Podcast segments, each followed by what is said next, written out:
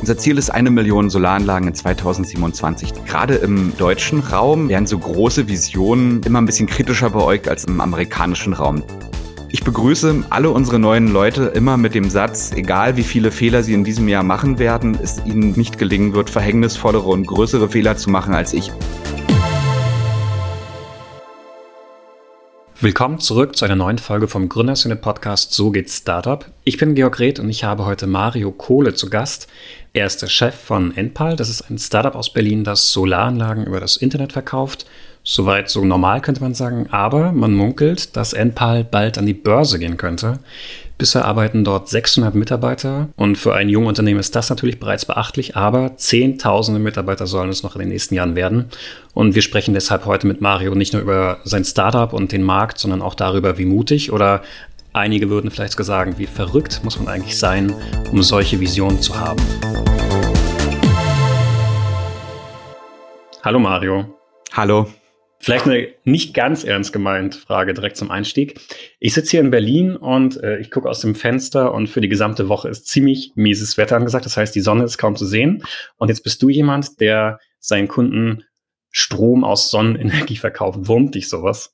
Interessanterweise nicht mehr so richtig, weil auch bei diesem sogenannten diffusen Licht mittlerweile Solaranlagen ziemlich gut funktionieren. Und Deutschland ist ja jetzt auch nicht als das Land der Sonne bekannt.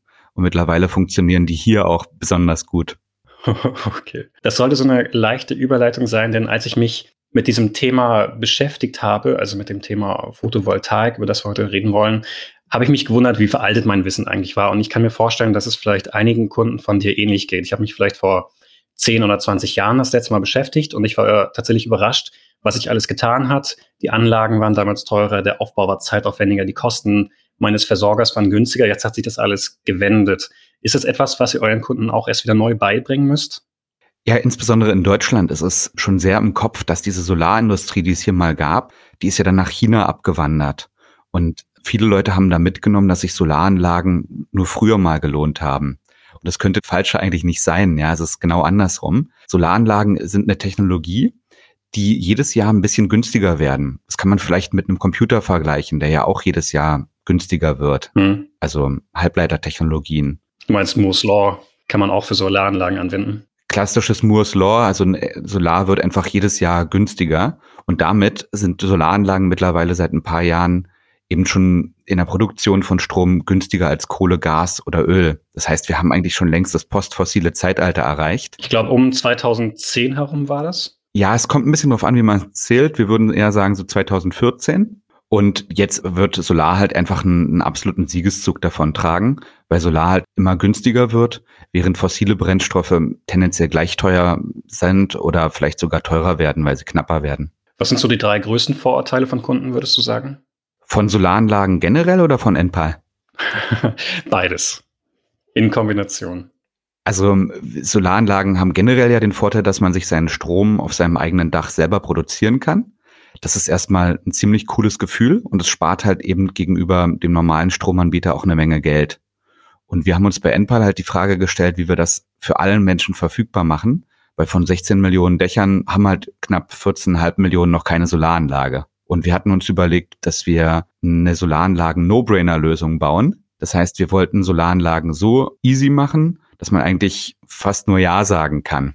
Und deshalb hatten wir uns überlegt, dass wir eine Solaranlage aufs Dach montieren, dafür 0 Euro Anschaffungskosten nehmen, die Kunden in etwa so viel oder vielleicht sogar weniger bezahlen, wie sie vorher für Strom bezahlt haben und dass wir uns das ganze Risiko über 20 Jahre übernehmen. Das heißt, wir reparieren kostenlos, wir warten kostenlos und der Kunde kann dann die Anlage nach 20 Jahren für einen symbolischen Euro übernehmen und tut was Gutes für die Zukunft seiner Kinder, wenn man damit eben was gegen den Klimawandel tut. Zu den Punkten, die du gerade genannt hast, können wir gerne noch kommen.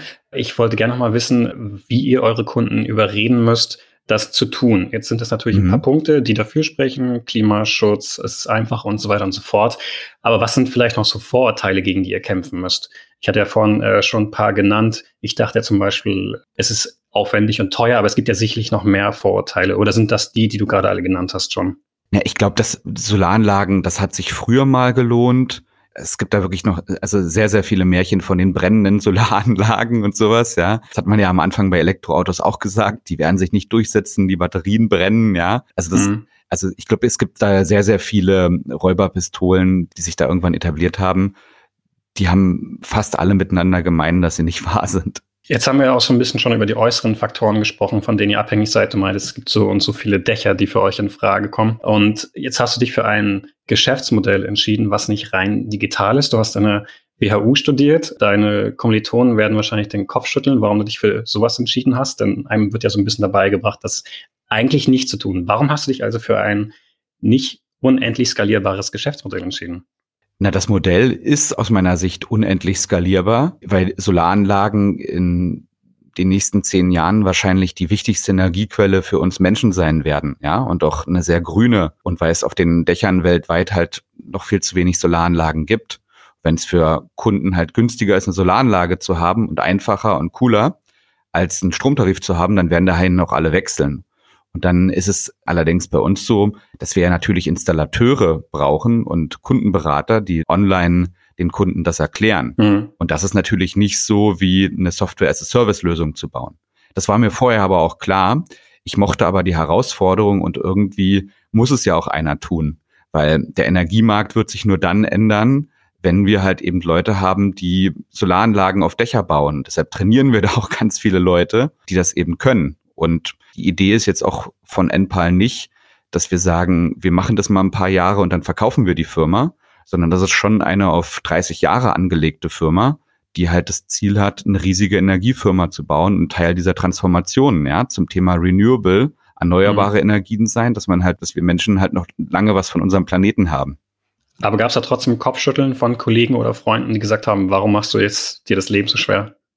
Ja, ich, ich hatte ja vorher mit meiner ersten Firma 2008 Käuferportal dieses Lead Generation, als ich das Leuten erklärt habe, habe ich es damals, glaube ich, selber noch nicht so richtig verstanden, ja.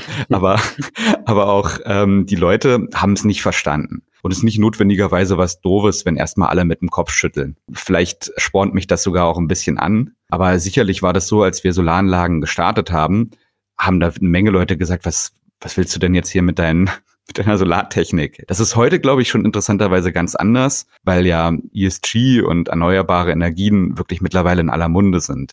Ihr seid ja so 2016, 17 gestartet.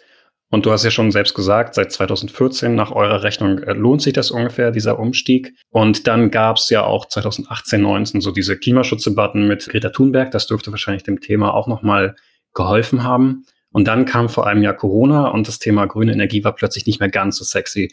Jetzt habe ich mir eure Zahlen angeschaut und ihr sagt, dass ihr in der Corona-Zeit sogar gewachsen seid. Wie habt ihr das dann gemacht?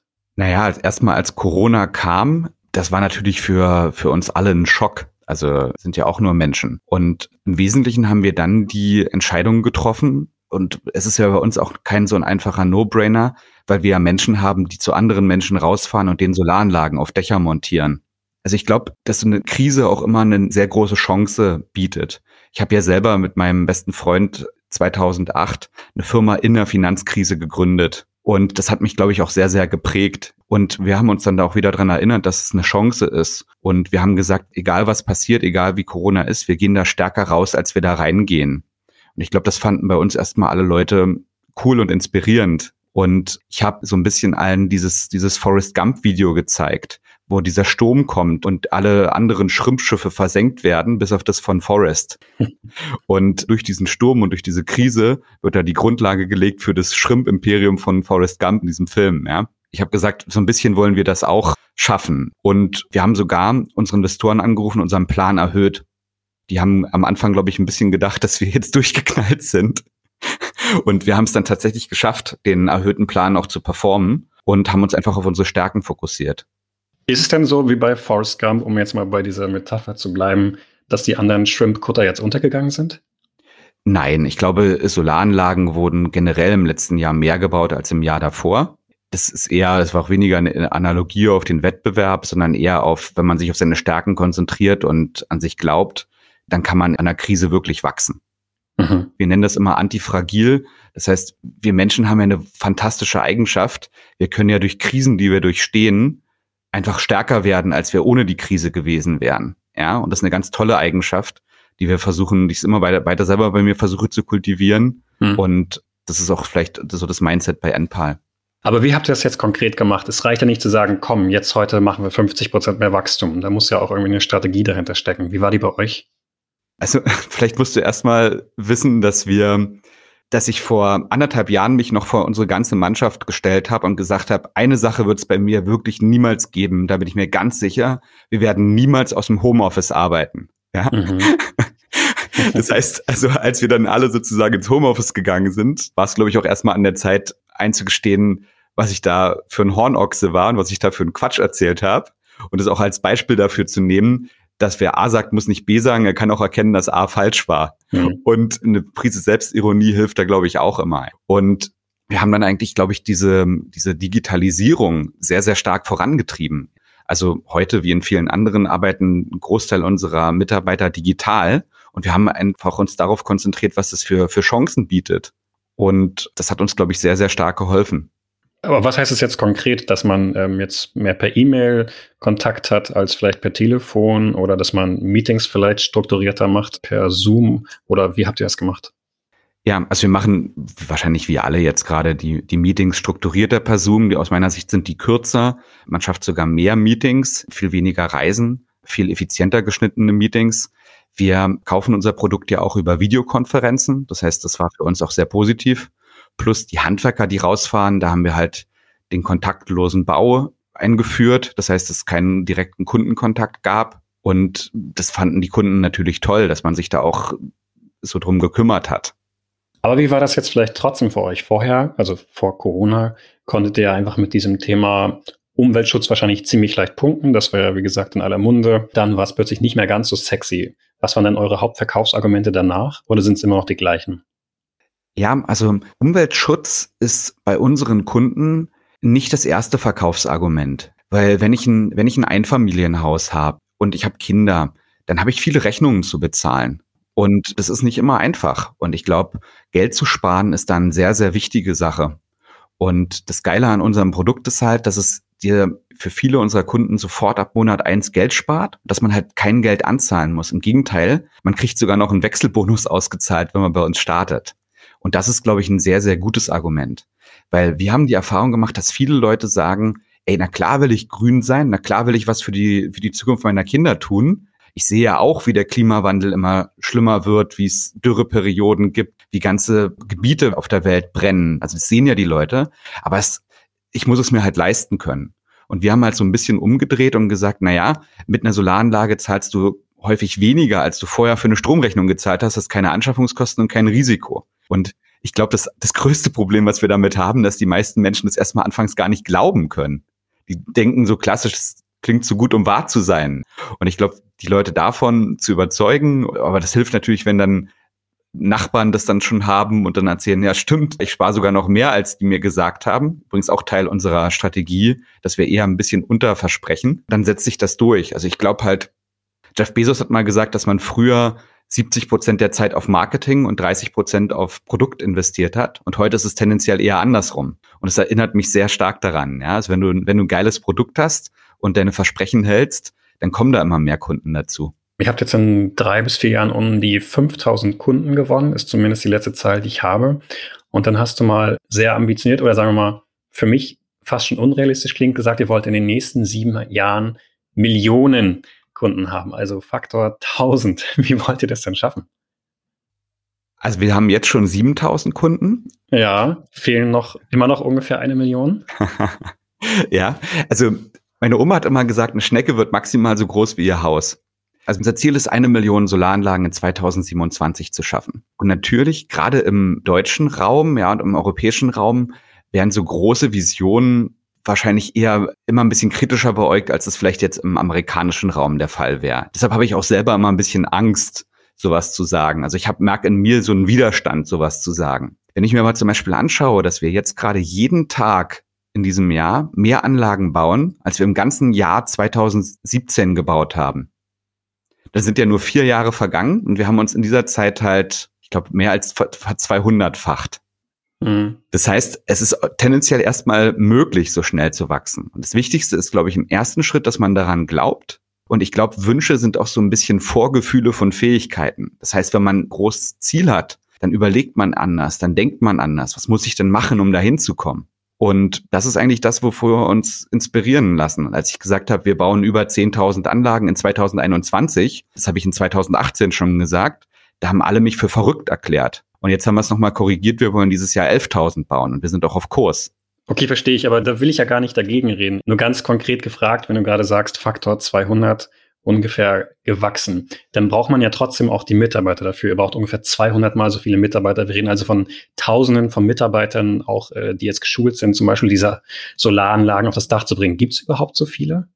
Also ich habe jetzt nochmal überschlagen, ist glaube ich eher Faktor 400, dem wir dann gewachsen sein werden, im Gegensatz zu 2017. Und der Trick von Skalierung, das habe ich mal von einem Investor gelernt, ist ja, dass wenn du 400 mal mehr machst als vorher, dass du nicht 400 mal mehr Mitarbeiter hast. Das ist ja gerade der Zauber von Technologie und der Zauber von Skalierung. Also ich glaube, wenn du den Umsatz ver 400-fachst und die Mitarbeiterzahl auch ver 400-fachen musst, dann skalierst du nicht. Dann machst du irgendwas falsch. Das habe ich irgendwo mal gelernt. Ja. Genau, aber natürlich braucht man trotzdem diese Menschen, die das aufs Dach bringen. Die kann man ja jetzt nicht äh, ersetzen. Ja. Gibt's die, war das die Frage? Also gibt es wirklich so viele Tausende oder vielleicht sogar Zehntausende Installateure? Nee, die gibt's, die gibt's ganz klar nicht. Also wir haben viele sehr gute Installateure schon gefunden, mit denen arbeiten wir auch zusammen. Aber wir haben gemerkt, dass wir für unsere wahnsinnig großen Ambitionen, die ja auch sich immer wahrscheinlich ziemlich größenwahnsinnig anhören, vielleicht auch sind, dass wir da sehr viele Leute brauchen. Und was wir deshalb gelernt haben, ist, wir haben eine eigene Akademie aufgebaut. Und zwar haben wir uns da so ein bisschen inspirieren lassen von einem Uber. Die haben es ja auch geschafft, ich glaube, jede zweite Taxifahrt, ich bin mir nicht ganz sicher, ist mittlerweile eine Uberfahrt in Amerika. Und das haben die halt innerhalb von wenigen Jahren geschafft. Ich glaube, acht, neun Jahren oder sowas. Und wie haben die das gemacht? Naja, indem die gemerkt haben, ich brauche nicht notwendigerweise Taxifahrer, weil jeder kann ja Auto fahren. Ich muss die nur dazu qualifizieren, mit modernen Möglichkeiten wie Google Maps und einem guten Uber-System, also eine Art Taxifahrer zu werden. Also wenn wir beide jetzt Bock hätten, dürften wir sogar eine Solaranlage bauen. Wir könnten es vielleicht nicht, ja, aber wir dürften es. Und deshalb haben wir eine Akademie gebaut, wo wir innerhalb von wenigen Wochen Leute, die keine Angst haben, auf ein Dach zu gehen und die handwerklich geschickt sind, beides trifft interessanterweise auf mich nicht zu, dass wir den, dass wir die darin ausbilden, Installateur zu werden. Wir haben da ganz tolle Trainingskonzepte. Wir betreuen dann die Leute auf den Baustellen noch sehr lange, bis sie das wirklich richtig können. Das heißt, wir, wir bilden die Leute dazu aus und wir bauen uns unsere ähm, eigene Installateursforce auf. Jetzt hast du gerade gesagt, das kannst du nicht. Was kannst du denn gut? Bist du beispielsweise in eurem Vertrieb selbst mit drin oder welche Aufgaben übernimmst du bei euch hauptsächlich? Ich glaube, es kommt aus einer Simpsons-Folge, wo Homer Simpson mal gesagt hat, finde heraus, was du nicht gut kannst und dann lass es sein. Also mein gesamtes Leben ist eigentlich eine Reihe von, von Niederschlägen und daraus zu lernen, ja. Also ich, ich wollte ursprünglich das mal. sehr hart. Nee, das ist eigentlich ganz, ich habe mal gehört, you have to learn to struggle well. Ja, also ich, ich meine, jeder hat ja Probleme und jeder hat Niederschläge. Die Frage ist, wie gehe ich damit um? Also ich wollte ursprünglich mal Profifußballer werden, weil mein Opa das war und dann habe ich dann festgestellt, ich bin talentfrei. Dann wollte ich Journalist werden und hatte eine Schreibblockade, ja. Mhm. Dann wollte ich Anwalt werden und bin nicht an der Universität genommen worden. Und irgendwann habe ich dann festgestellt, ich bin, glaube ich, ein ganz guter Unternehmer. Das heißt, glaube ich, was mir leicht fällt, ist, eine Vision zu haben und eine Idee davon zu haben, wie die Welt in, in fünf Jahren sein könnte. Und was mir großen, riesigen Spaß macht, ist dann diesen Traum auszugestalten und das in Organisationen zu denken. Und was ich auch mag, ist großartige Beziehungen zu anderen Menschen aufzubauen. Ich glaube, wir haben ganz, ganz, ganz viele super tolle Leute, die bei uns angefangen haben. Und was mir dann aber auch gefällt, ist, die zum Teil der ganzen Vision werden zu lassen, indem man die einfach auch mal in Ruhe ihre Arbeit machen lässt, nachdem man besprochen hat, worum es ja eigentlich geht. Und das ist, glaube ich, was, was ich vielleicht, was mir dann auch, glaube ich, liegt. Also eine Vision zu haben, die runterzubrechen und dann wirklich fantastische Leute zu haben, die die Teile dieser Vision viel besser könnten, als ich das jemals könnte. Jetzt lebt ihr natürlich trotzdem auch im Hier und Jetzt und ihr seid trotzdem noch ein vergleichsweise kleines Unternehmen, würde ich mal sagen. Wie schafft es denn überhaupt, dieses Vertrauen zum Kunden aufzubauen? Das frage ich mich die ganze Zeit. Ihr seid ein Unternehmen, was nur wenige kennen. Die Leute sollen euch gleichzeitig aber 20 Jahre vertrauen. Wie macht man das denn? Ja, ich glaube, das Wichtigste, um Vertrauen aufzubauen, ist erstmal sich die Frage zu stellen, bin ich wirklich vertrauenswürdig? Und als wir unser Produkt entwickelt haben, es ist kein Scheiß, da hatten wir wirklich immer einen Stuhl leer gelassen und da haben wir so einen Zettel rangeschrieben und da stand Mama drauf. Das heißt, wir wollten eine Lösung entwickeln, die so geil ist, dass wir sie unserer eigenen Mama verkaufen würden. Ja, auch wenn, als wir dann so Paragraphen von AGBs und so ausgearbeitet haben, haben wir uns immer gefragt, würde ich das jetzt auch meiner Mama anbieten? Ja, also das heißt, wenn du erstmal ein geiles Produkt hast, was wirklich vom Kunden noch her orientiert ist, ist ja mittlerweile dieses Customer Obsession, ist ja in aller Munde, aber ist man wirklich kundenorientiert? Also ich überlege jede Woche immer noch mal, was wir besser machen müssen und was wir da für Fuck-ups hatten, was wir da manchmal auch für noch für Mist bauen und das immer transparent zu machen und zu schauen, wie kann man das immer besser für den Kunden orientiert machen. Also das heißt, wenn man wirklich vertrauenswürdig ist und wirklich ein geiles Produkt baut, was tatsächlich so ist, dann ist man ja, glaube ich, erstmal vertrauenswürdig. Dann muss man es ja danach nur noch schaffen, dass man den Kunden das auch wirklich kommuniziert. Aber ich glaube, wenn unsere Leute das glauben und weil es auch wirklich so ist, dann kommt da eben, glaube ich, auch eine gewisse Begeisterung für eine Sache rüber, die dann vielleicht auch ein bisschen ansteckend ist. Hm. Jetzt hast du gerade die Fuck-Ups erwähnt. Jetzt muss ich natürlich nachfragen, welche waren das denn? Also ich, ich begrüße alle unsere neuen Leute immer mit dem Satz, dass egal wie viele Fehler sie in diesem Jahr machen werden, es ihnen wahrscheinlich nicht gelingen wird, verhängnisvollere und größere Fehler zu machen als ich in diesem Jahr. Also ich glaube, du brauchst insgesamt auch erstmal eine Fuck-up-Kultur. Ich glaube auch, was in den USA wesentlich besser läuft, ist, dass Fehler eine Chance sind zu wachsen. Und ich glaube, man muss eine Firmenkultur schaffen, in der Fehler akzeptiert sind und der es absolut unakzeptabel ist, die gleichen Fehler immer wieder zu machen. Bloß dafür braucht man halt eine Fehlerkultur, wo man Fehler auch ein bisschen feiert, öffentlich macht und wo man es aber versucht, dass Leute, die versuchen, Fehler zu verstecken und die gleichen Fehler immer wieder machen, mit denen zu vereinbaren, dass das eben nicht akzeptabel ist, weil dann bleibt man ja da, wo man ist. Also ich bin ein großer Fan von Learning by Losing. Also man probiert was, man, man scheitert damit, man lernt daraus und macht es beim nächsten Mal besser. Und ich glaube, das ist eine sehr unternehmerische Reise. Bei ein paar Sachen kann man es interessanterweise, wenn man mit Hardware und Solar operiert, nicht machen. Zum Beispiel bei Hardware. Da muss man von Anfang an sehr gute Konzepte haben. Man braucht sehr gute Arbeitsschutzkonzepte. Da muss man sich wirklich vorher überlegen, ähm, was man tut. Aber ansonsten sind also ich glaube, die ersten paar hundert Kundengespräche, die wir geführt haben, haben wir auch erstmal gelernt, was sie alles nicht wollen und wie man es bauen muss. Und da muss man, glaube ich, offen sein für Fuck-ups und braucht halt auch ein gewisses Maß an Resilienz.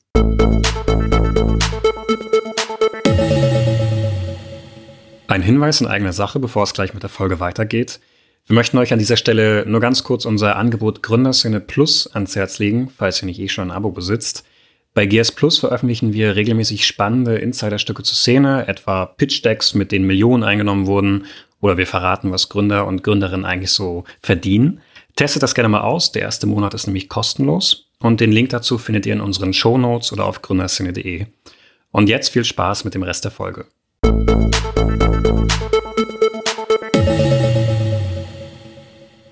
Jetzt meinst du gerade, dass wenn ein Mitarbeiter einen Fehler zweimal macht, dann wird darüber gesprochen. Mit wem sprichst du, wenn du den Fehler zweimal machst? Also ich glaube, zweimal machen ist in Ordnung. Es geht, glaube ich, eher darum, den gleichen Fehler nicht 17 Mal zu machen. Aber dann dieselbe Frage, wenn du 17 Mal denselben Fehler machst, was äh, wahrscheinlich eher seltener vorkommt. Aber mit wem sprichst du dann darüber? Na, ich versuche Leute um mich herum zu haben, die mir ehrlich ihre Meinung sagen. Und ich versuche eigentlich ständig mit allen Leuten über das Geschäft und über die Ideen und auch über meine Fehler zu sprechen. Also das können meine Investoren sein, das kann aber auch meine Mama sein, die jetzt ganz wenig am Business dran ist. Also ich glaube, es ist wichtig, viele Perspektiven zu haben und ganz unterschiedliche Perspektiven zu haben. Oder zum Beispiel, ich rufe auch ab und zu mal bei unseren Investoren an, ja, die ja auch schon sehr, sehr große Unternehmen gebaut haben und frag, du, was denkst denn du, was sind denn die nächsten drei Fehler, die ich jetzt machen werde oder die Leute üblicherweise in der, in der Phase machen? Also ich versuche sozusagen auch Fehler, Fehler vorwegzunehmen. Du hast ja noch mehr als die Hälfte der Anteile an deinem Unternehmen. Das ist wahrscheinlich kein Zufall. Glaubst du trotzdem, dass du irgendwann die Führung da abgibst? Ich glaube, die einzige Sache, die feststeht, ist, dass ich es irgendwann mal tun werde, weil nichts ist für die Ewigkeit. Ich glaube, am Ende sollte eine Firma auch immer so sein wie ein Kind. Also man gibt da sehr, sehr viel Liebe und ähm, sehr, sehr viel Wurzeln, ja. Und irgendwann muss eine Firma auch ohne einen funktionieren. Ich will jetzt nicht, dass man mich da, da raustragen muss. Was ich mir aber ganz klar schon vorstellen kann, ist das Ganze jetzt mal insgesamt 30 Jahre zu machen. Meinst du jetzt 30 Jahre mit der Mehrheit am Unternehmen oder 30 Jahre als CEO? Ich glaube, dass es heutzutage bei sehr schnell wachsenden Firmen nicht mehr unbedingt funktioniert, dass man eine Mehrheit am Unternehmen hat. Ich glaube, das ist vielleicht sehr viel seltener geworden, als es noch im letzten Jahrhundert der Fall war. Was zum Beispiel viele nicht wissen, ich habe mal eine John Rockefeller Biografie gelesen. Wusstest du, dass der weniger als ein Drittel der Anteile hielt an Standard Oil? Mm -mm. Also wenn man, glaube ich, das Vertrauen seiner Investoren hat, ich meine, einen Jeff Bezos oder einen Elon Musk halten ja auch nicht über 50 Prozent. und können trotzdem eine wichtige Stellung haben. Ist es jetzt gerade ein Vergleich mit den großen Namen und dir? Um Gottes Willen. Ich, ich, bin ein kleiner, unbedeutender Solarunternehmer mit vielleicht großen, unrealistischen Träumen und muss beweisen, dass unsere kleine Firma das schaffen kann, ja? Okay. Du hattest ja vorhin schon gesagt, ihr überzeugt eure Kunden nicht unbedingt jetzt mit Umweltschutz, sondern mit dem Preis. Bei euch sind es ja so ab 50 Euro im Monat, geht glaube ich bis zu 160 Euro im Monat hoch. Und wenn man sich das mal ausrechnet, ist man schon deutlich über den Anschaffungskosten einer Solaranlage, wie sie heutzutage kostet. Ich glaube auch mit der Installation. Warum entscheiden sich die Leute eigentlich trotzdem dafür? Ist das jetzt wirklich, weil der Kunde so ein bisschen vielleicht faul ist? Oder ist das jemand, der jetzt vielleicht nicht plötzlich spontan 10.000 Euro in der Tasche hat? Naja, ich glaube, wenn man sich überlegt, was die Kosten sind, die man über eine Solaranlage 20 Jahre hat, dann muss die ja gewartet werden, die muss repariert werden. Man braucht eine Versicherung. Ich glaube, es ist sehr, sehr klar, dass wenn ich alleine zu einer Versicherung gehe und mir die Solaranlage versichere, habe ich andere Konditionen, als wenn Enpal zu einer Versicherung geht und sagt, wir haben hier mal 7000 Solaranlagen. Und das heißt, wir haben ganz, ganz andere Möglichkeiten, da Kosten zu verhandeln. Und ich glaube, dass ein Kunde, der eine Anlage kauft, der hat ja das Risiko, die Anlage was ist denn, wenn die kaputt geht? Ist dann der Handwerker, der die mir aufgebaut hat, ist der noch da? Macht der Handwerker überhaupt eine ordentliche Arbeit? Weil der Kunde trägt ja häufig das Risiko, wenn der Handwerker keine ordentliche Arbeit gemacht hat. Bei uns ist es so, dass wir 20 Jahre eben auch das Risiko für unsere Arbeit übernehmen. Das heißt, der Kunde kann hundertprozentig sicher sein, dass unsere Anlage funktioniert, weil wir das Risiko tragen, wenn sie nicht funktionieren sollte und sie kostenlos reparieren. Und ich glaube, dass wir über 20 Jahre gerechnet nicht unbedingt teurer sind, als was der Kunde sonst ausgeben würde. Mit dem Unterschied, dass der Kunde bei uns eben das Risiko nicht selber trägt und sich sicher sein kann, dass wir unsere Arbeit ordentlich erledigen weil es in unserem besten Interesse ist. Kannst du mir mal ganz kurz dieses Finanzkonstrukt von euch erklären? Ihr habt ja verschiedene Gesellschaften. Unter anderem soll es ja auch verhindern, dass wenn euer Geschäftsbetrieb insolvent geht, dass auch der Kunde damit seine Services für die nächsten 20 Jahre verdient. Kannst du mir das ganz kurz nochmal in Kurzform erklären, bitte? Ja, ich, ich wünschte, ich könnte das in Kurzform erklären. Also wir haben, es, ist, es hat vor allem auch lange gedauert, bis wir selber das verstanden haben, wie das funktioniert. Also wir haben ganz tolle Refinanzierungspartner und Banken, die eine Gesellschaft refinanzieren, die auch die Anlage hält. Und in diese Gesellschaft zahlt der Kunde auch seine monatliche Miete ein. Und der, der Vorteil für den Kunden ist, dass er nicht selber zu einer Bank gehen muss. Übrigens sind die Bankenkredite für Solaranlagen immer noch sehr bescheiden, insbesondere in Europa. Deshalb haben wir uns auch dafür entschieden, das den Kunden möglichst einfach zu machen. Deshalb mietet der Kunde bei uns die Anlage und zahlt das sozusagen in eine Gesellschaft ein und ist dadurch eben auch sicher, dass egal was mit Enpal in den nächsten 20, 30 Jahren passiert, ist seine Solaranlage halt darüber extrem sicher und abgesichert. Und wir haben halt ganz tolle Finanzierungspartner, Banken, die ING, die Berliner Volksbank und so weiter, die diese Refinanzierungspartner dieser Gesellschaften sind. Warum bietet ihr eigentlich noch keine Solarstromspeicher an? Denn Normalerweise will ich ja nicht unbedingt nur am Tag Strom nutzen. Ich habe vielleicht auch mein E-Auto, damit fahre ich tagsüber und will es eigentlich nachts laden lassen. Wann macht ihr das? Wir sind gerade in der Einführungsphase. Wir wollten bei dem Solarstromspeicher eine Sache machen. Wir wollten ihn mit vermieten, weil wir den auch rundum sorglos über 20 Jahre, egal was passiert, anbieten wollten. Das heißt, wir ersetzen den auch und wir gehen dieses Konzept, dass man sich um nichts kümmern muss und 20 Jahre rundum sorglos bekommt, auch bei den Stromspeichern weiter. Und das Geile an Stromspeichern ist, dass sie ähnlich wie Solar jedes Jahr günstiger werden. Und alles, was wir machen mussten, ist das, was wir am schlechtesten können. Wir mussten warten, bis der Preis vom Stromspeicher halt günstig genug ist. Das haben wir jetzt auch. Wir kaufen die übrigens genau wie Tier One, also von den besten ähm, Herstellern direkt in China ein, haben da sogar jetzt auch ein Büro und schaffen es damit, die jetzt so günstig einzukaufen, dass der Kunde, auch wenn er den Stromspeicher noch zukünftig hat, weniger Geld ausgibt, als er vorher für Strom ausgegeben hat in vielen Fällen. Darauf haben wir gewartet und wir führen jetzt in den nächsten Monaten den Stromspeicher ein. Die ersten sind schon verkauft, die ersten werden schon montiert. Also wir machen da gerade schon einen Soft Launch. Das hast du gerade China erwähnt, da muss man natürlich so ein bisschen jetzt mal kurz nachhaken. Ja. Es gibt ja auch Solaranlagen und Solarstromspeicher made in Germany, sind natürlich teurer, aber kann man dann immer noch sagen, wir sind jetzt so ein Umweltschutzunternehmen, wenn man sich das Ganze dann per Schiff beispielsweise rüberschiffen lässt? Ja, das kann man sagen, weil ähm, also es gibt ja auch die Diskussion, dass die ersten Elektroautos mit Kohlestrom produziert wurden und deshalb ja gar nicht so äh, so grün sind. Das ist ein bisschen, ein bisschen Henne-Ei-Problem, finde ich. Also mittlerweile produziert ja Solarstrom auch Solaranlagen.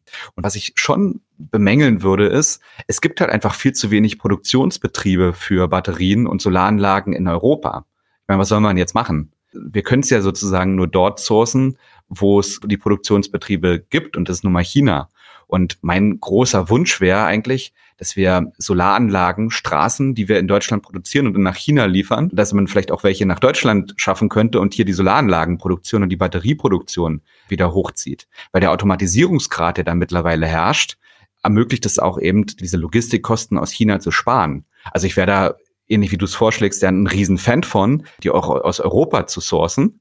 Dafür müsste es aber hier wieder Fabriken dafür geben. Und ich glaube, das Geile ist ja, dass viele Autohersteller gerade gelesen, dass VW große Batteriefabriken baut, jetzt gerade auch wieder diesen Weg gehen. Das ist aus meiner Sicht ein sehr guter Weg. Aber macht ihr da aktiv irgendwas dafür? Also wenn ihr sagt, ihr wollt ja Millionen von diesen Solarzellen aufs Dach bringen, könnte man auch sagen, okay, dann investieren wir jetzt in den Standort Deutschland.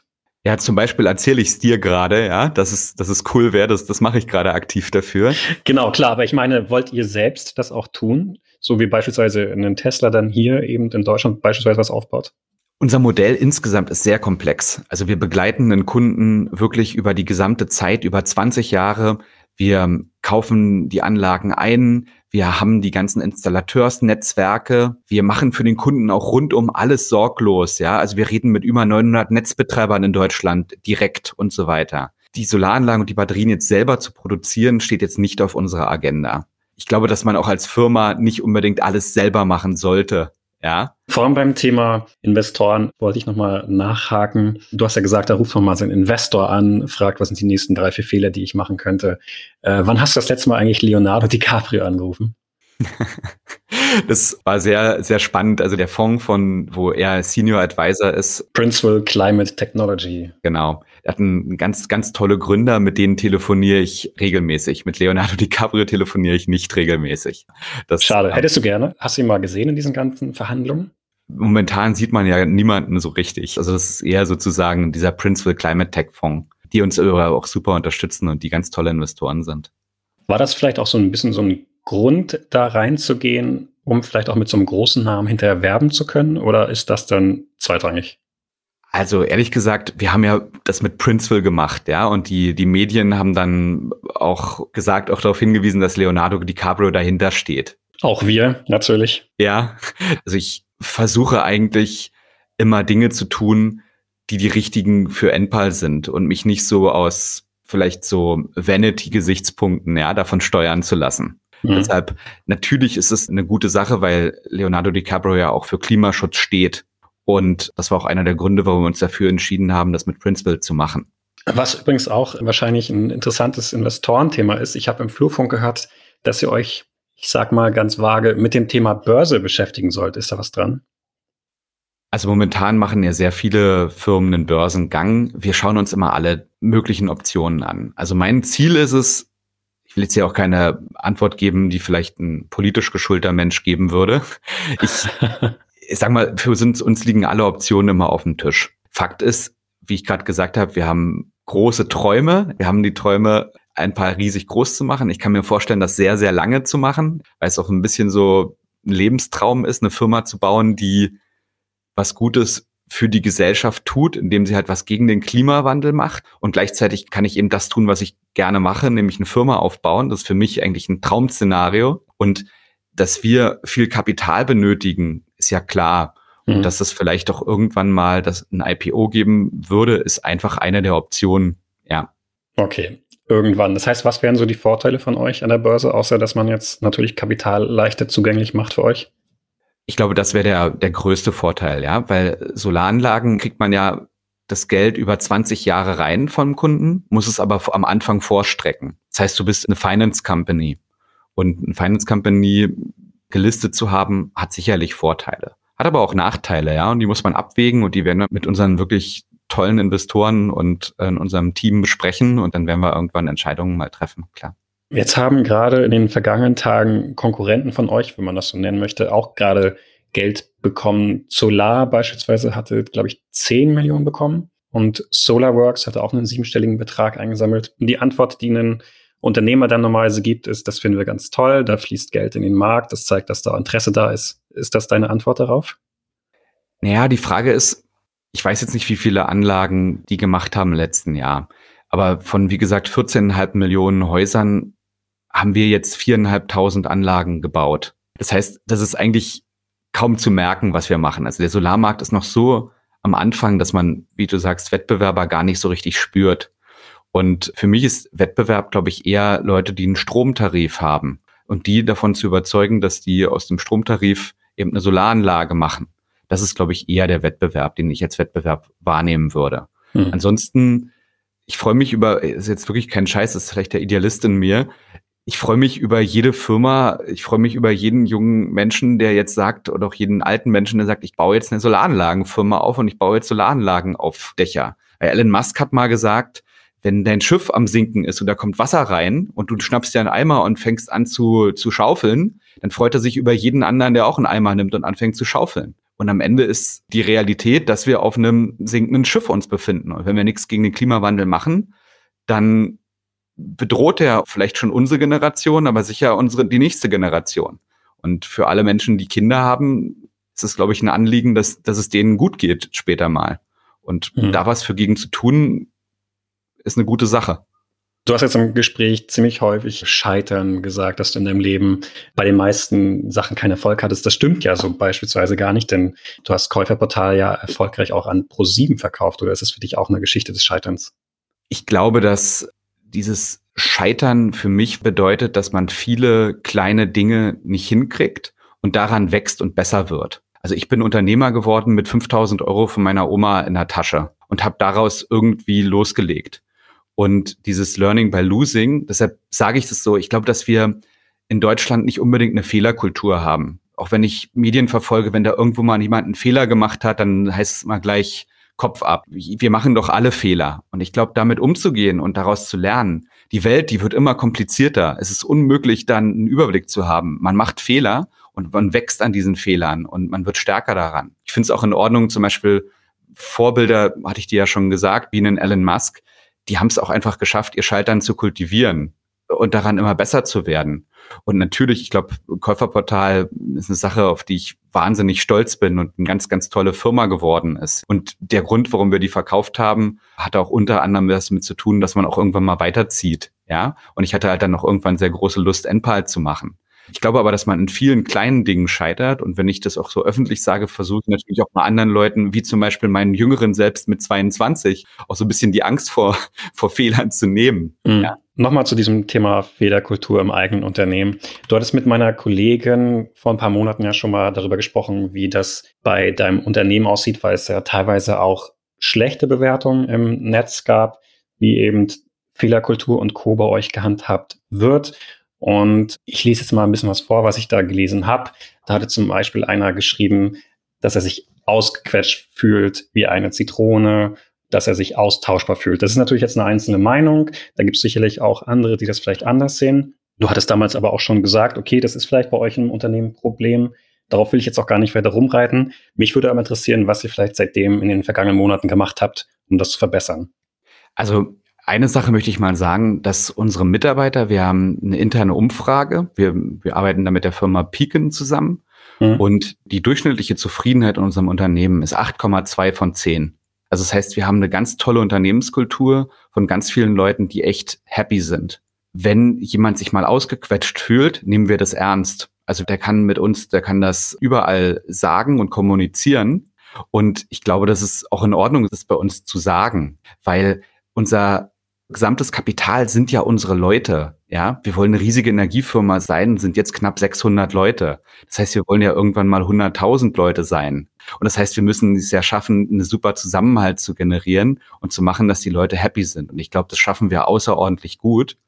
Natürlich hast du immer Leute, die dich verlassen und wo vielleicht auch Erwartungen beiderseits mal nicht erfüllt wurden und die sich dann, die dann vielleicht sich auch online mal Luft verschaffen. Aber ich glaube, dass es bei allen Firmen so ist und dass wir halt eben uns ganz, ganz viel Mühe geben, unsere Führungskräfte, die auch häufig jung sind und auch mal wahrscheinlich da auch mal Fehler machen, eben ganz toll zu schulen. Positivität ist einer unserer Unternehmenswerte. Aber sicherlich geschehen hier auch ab und zu Fehler. Aber ich würde sagen, dass wir insgesamt eine wahnsinnig tolle Unternehmenskultur haben. Also du kannst gerne mal probieren, dich bei uns auf den Gang zu stellen und einmal zu schreien, dass Endball doof ist. Da kommen ein paar Leute raus und die werden dann anfangen mit dir zu diskutieren, warum du das jetzt so siehst und was hier eigentlich alles gerade cool ist. Und das ist für mich wichtig. Das mache ich dann nach Corona mal. Mal schauen, ob du da recht hast. Versuch das mal, ja. Okay, Verstehe ich. Dennoch hattest du vor ein paar Monaten meiner Kollegin das Zitat gesagt, du hättest dich noch nicht entschieden, ob dir zufriedene Kunden oder zufriedene Mitarbeiter wichtig sind. Jetzt hast du gerade gesagt, ohne Mitarbeiter geht es logischerweise nicht, besonders wenn es dann irgendwann 10.000, 100.000 sind. War dieses Zitat damals Quatsch oder hat sich es einfach jetzt geändert? Ich glaube, dieses Zitat ist maximal dämlich dargestellt. Ich weiß gar nicht, woran es liegt. Also vielleicht habe ich es auch einfach quatschig formuliert. Also ich, ich, ich glaube, es ist einfach ein Und, ja. Also du brauchst super zufriedene Mitarbeiter und du brauchst super zufriedene Kunden. Und das eine mhm. bedingt ja das andere. Also nochmal, ne? Also die Kultur ist bei uns das Wichtigste, weil es die einzige Möglichkeit ist, eine riesige, geile Firma aufzubauen. Also die besten Firmen der Welt haben auch immer alle eine der besten Kulturen. Und ich investiere da meine ganze Kreativität und meinen ganzen Schweiß rein, das gut zu machen. Wir haben mit jedem neuen Mitarbeitern, die begrüße ich persönlich. Ich bin für jeden Mitarbeiter verfügbar, obwohl wir schon, wie gesagt, knapp 600 haben. Und wir machen ganz viele unsere Leadership-Kreis, wo viele Leute zum ersten Mal Leute führen. Da investieren wir ganz viel Liebe rein, dass wir denen ein gutes Mindset vermitteln.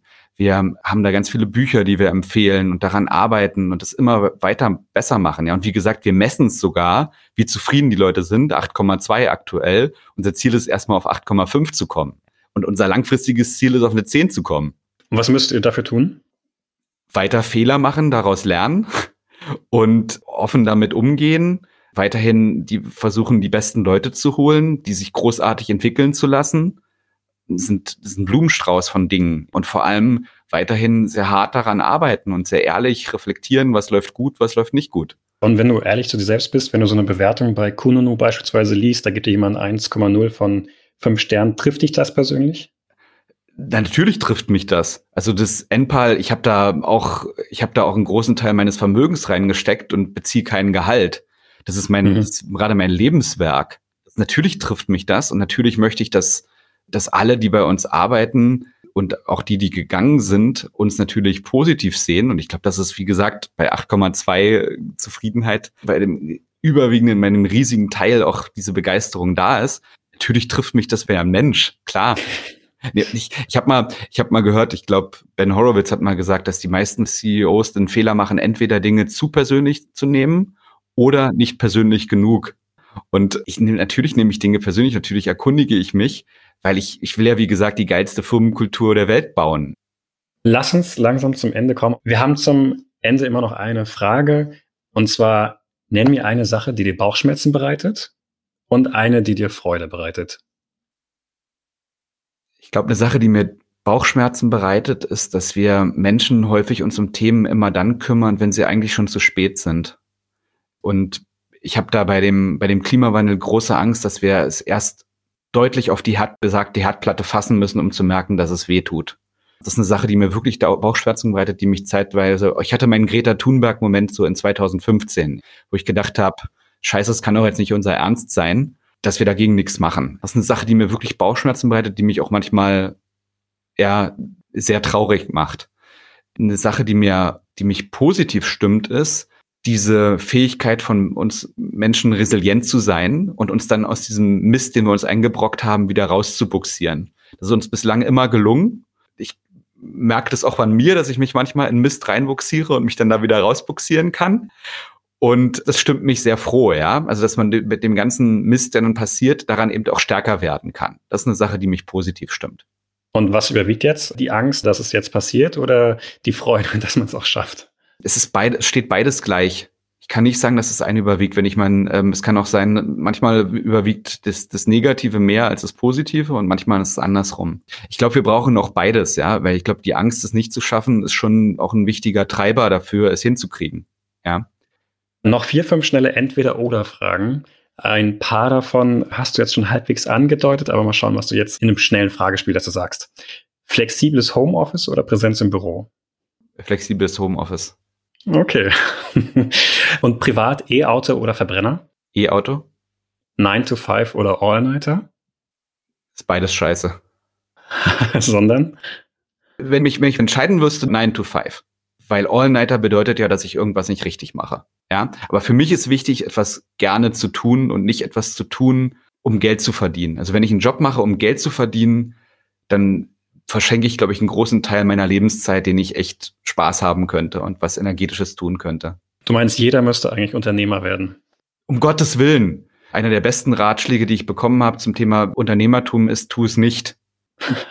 Weil Unternehmer, das ist wie über Glasscherben laufen häufig. Also es gibt ganz viele tolle Momente. Ich, ich mache das, weil ich das toll finde und weil mir das Spaß macht, weil ich nichts anderes machen könnte. Aber es ist, glaube ich, für wenige Leute das Richtige. Aber ich glaube, einen Job zu machen in einem tollen Unternehmen, der einen Spaß macht, der einen Energie gibt, der einen die eigenen Stärken ausfüllt, ist eine ganz wichtige Sache. Okay, ich glaube, dann beende ich die Entweder-Oder-Fragen hier, denn schöner kann man einen Gründer-Podcast nicht beenden, als mit den Worten, Leute, werdet keine Unternehmer. ich glaube, es sei denn, man will das unbedingt. Und dann ist es, glaube ich, die schönste Sache, die man machen kann. Ich laufe häufig über Glasscherben, ja, und ich könnte mir nichts Schöneres vorstellen, als Unternehmer zu sein. Okay, also ein bisschen sadistisch muss man, muss man sein. Ich glaube, man akzeptiert das eine, weil man das andere so geil findet. Aber es ist wie immer im Leben, es hat alles Vor- und Nachteile. Dann Mario, danke für das Gespräch. Vielen Dank dir, ja. Schön, dass ihr dabei wart. Falls euch die Folge gefallen hat, könnt ihr uns gerne bei Spotify oder Apple Podcast abonnieren oder ihr folgt uns bei unserem Instagram-Account von Gründerszene. Und falls ihr immer noch nicht genug habt von Podcasts, dann hört gerne bei Macht und Millionen rein. Das ist ein Wirtschaftskrimi von unseren Kollegen bei Business Insider. Tschüss und bis zum nächsten Mal.